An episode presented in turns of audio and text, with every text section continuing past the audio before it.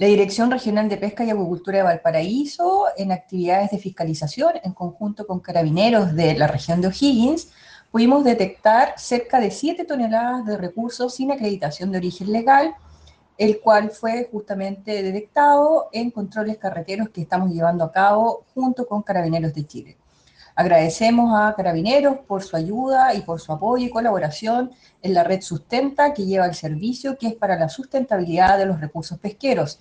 Y hacemos un llamado a todos aquellos que compran ciertos recursos del mar que se preocupen de comprar en lugares autorizados y de que cumpla con toda la normativa actual vigente. En caso de dudas pueden llamarnos al 800-320-032.